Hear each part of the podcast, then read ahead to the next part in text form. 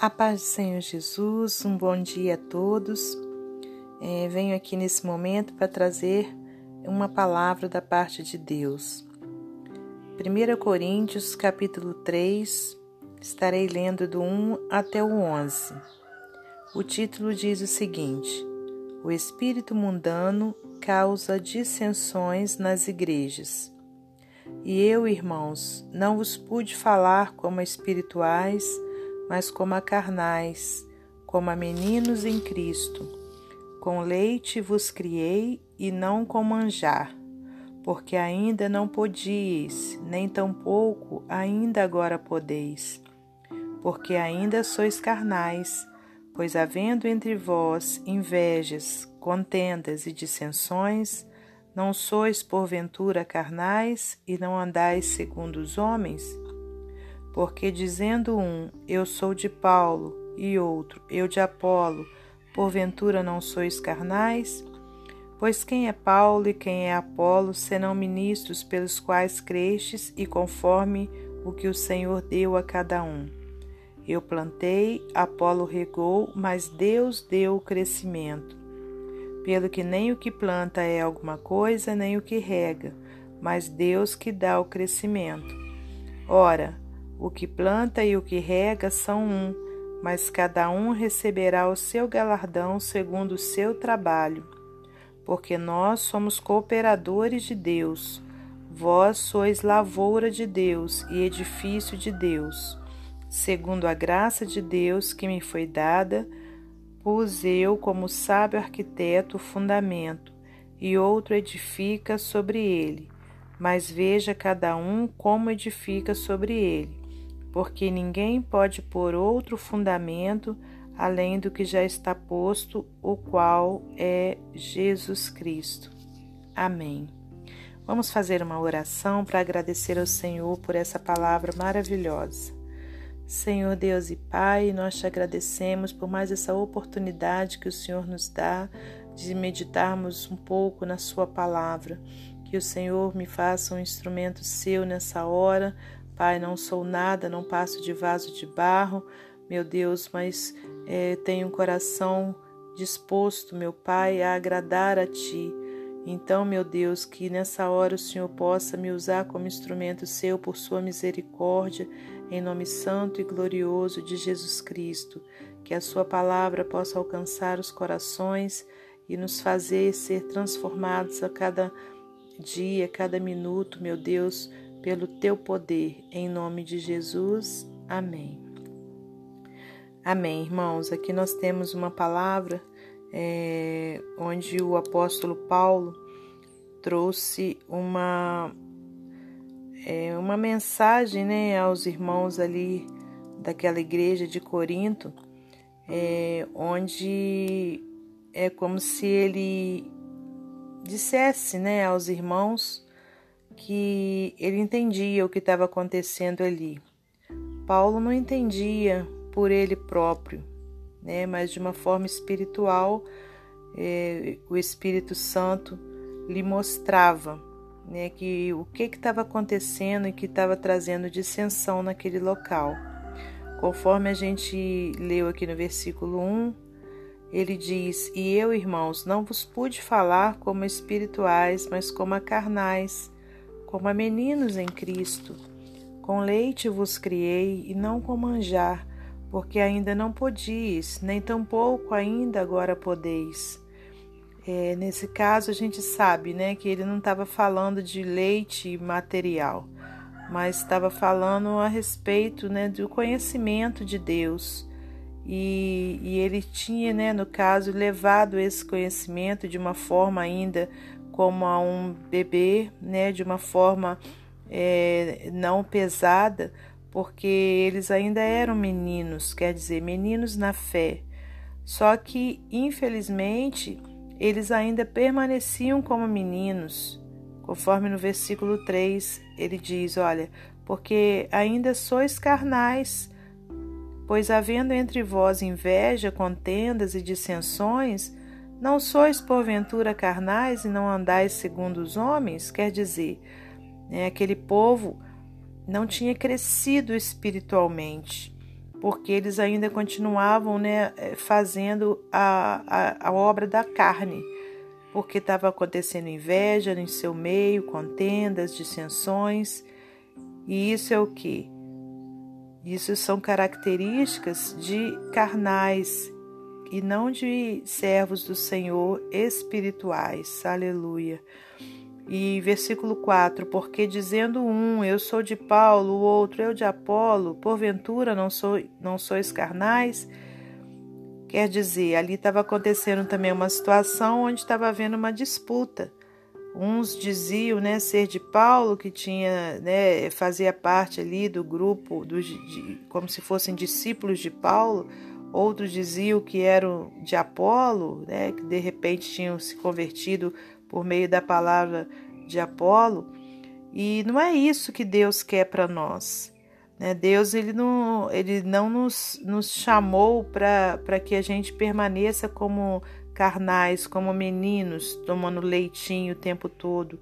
Mas chega a hora em que precisamos crescer, precisamos de alimento forte para que a gente possa então fazermos a obra que Deus tem para nós aqui nessa terra. E Paulo então levou essa palavra para aqueles irmãos naquele tempo, e o Senhor nos traz essa palavra nesse tempo para nós também. Porque quantas vezes não acontecem situações como essa em nosso meio, né? na casa do Senhor, situações onde vem inveja, onde vem ciúme, onde vem disputas, e Deus nos fala nessa manhã que se isso é, está acontecendo ainda em nossa vida é porque a gente ainda continua como menino e é hora de nós nos levantarmos como adultos, né, na presença do Senhor, é, como seres espirituais e não seres carnais. Versículo 5 diz: Pois quem é Paulo e quem é Apolo, senão ministros pelos quais crestes e conforme o que o Senhor deu a cada um? Quer dizer, tudo vem de Deus. Toda a sabedoria que, que nós temos, irmãos, vem do Pai das luzes, né? vem do nosso Senhor, do Criador. E conforme o versículo 6, eu plantei, Paulo dizendo, Apolo regou, mas Deus deu o crescimento. Aleluia pelo que nem o que planta é alguma coisa, nem o que rega, mas Deus que dá o crescimento. Então, quem somos nós para podermos dizer que fazemos ou que deixamos de fazer alguma coisa, né, meus amados irmãos? Então, quem somos nós para achar que aquela alma que porventura foi para a presença de Deus foi por nosso mérito? Ou quem somos nós para dizer é, que se aquela igreja cresceu foi porque nós estávamos ali ou trabalhávamos ali. Irmãos, temos que a cada dia é, sermos é, adultos na presença de Deus, adultos como seres espirituais e adultos que sabem disso, que né, que nem o que planta é alguma coisa, nem o que rega, mas Deus que dá o crescimento. Ora, o que planta e o que rega são um, mas cada um receberá o seu galardão segundo o seu trabalho. Versículo 9: Porque nós somos cooperadores de Deus. Vós sois lavoura de Deus e edifício de Deus, segundo a graça de Deus que me foi dada. Pus eu, como sábio arquiteto, o fundamento e outro edifica sobre ele. Mas veja cada um como edifica sobre ele. Aleluia. Quer dizer, cabe a nós né, analisarmos e vermos como estamos edificando o edifício o qual o Senhor nos colocou. Né? Quer dizer, a nossa vida, como estamos edificando a nossa vida e como estamos trazendo edificação para a vida dos outros. Versículo 11: Porque ninguém pode pôr outro fundamento além do que já está posto, o qual é Jesus Cristo. Então, o nosso fundamento é Jesus, aleluia. E esse fundamento foi posto por Deus Pai Todo-Poderoso. Então, irmãos, que nós não sejamos como meninos, né? Como essa igreja daquele tempo ali de Corinto estava sendo. É, que nós saibamos que o Senhor quer que nós cresçamos na presença dele espiritualmente, entendendo né, quando está acontecendo alguma obra que é da carne, né? Se está acontecendo inveja, contenda, dissensão, isso tudo é obra carnal, não é obra espiritual. Isso tudo é uma obra que não agrada a Deus. Então, que nós não sejamos como meninos na presença do Senhor, né? que nós sejamos como adultos, é, lavados e remidos no sangue de Jesus Cristo, orientados pelo Espírito Santo. Amém? E eu vou deixar também uma ilustração acerca dessa palavra. É, o título é o seguinte: Nosso Fundamento. A cidade de Nordlingen, acho que é assim que pronuncia, tá, irmãos? Na Alemanha, é única. Ela está localizada em meio à cratera Ries, uma depressão causada pelo impacto de um enorme meteorito há muito tempo. A imensa pressão do choque resultou em incomuns rochas cristalizadas e milhões de diamantes microscópicos no século XIII. Essas pedras salpicadas foram, aliás, no século XIII, essas pedras salpicadas foram usadas na construção da igreja de São Jorge. Os visitantes podem ver os belos depósitos de cristal em sua fundação e paredes. Alguns podem até dizer que a igreja tem uma fundação celestial. A Bíblia relata sobre um diferente tipo de fundamento celestial. O Senhor Jesus veio dos céus para o nosso mundo. João 3:13.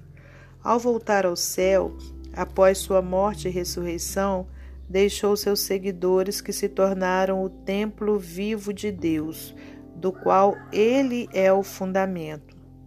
O apóstolo Paulo afirma: porque ninguém pode lançar outro fundamento além do que foi posto o qual é Jesus Cristo. 1 Coríntios 3, 11.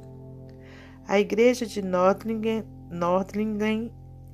é construída sob uma fundação de pedaços de rocha do céu físico.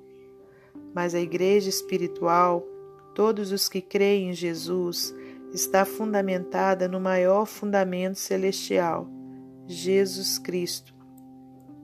Louve a Deus! pois por Jesus a nossa salvação está garantida. Cristo, a rocha, é a nossa esperança certa. Amém?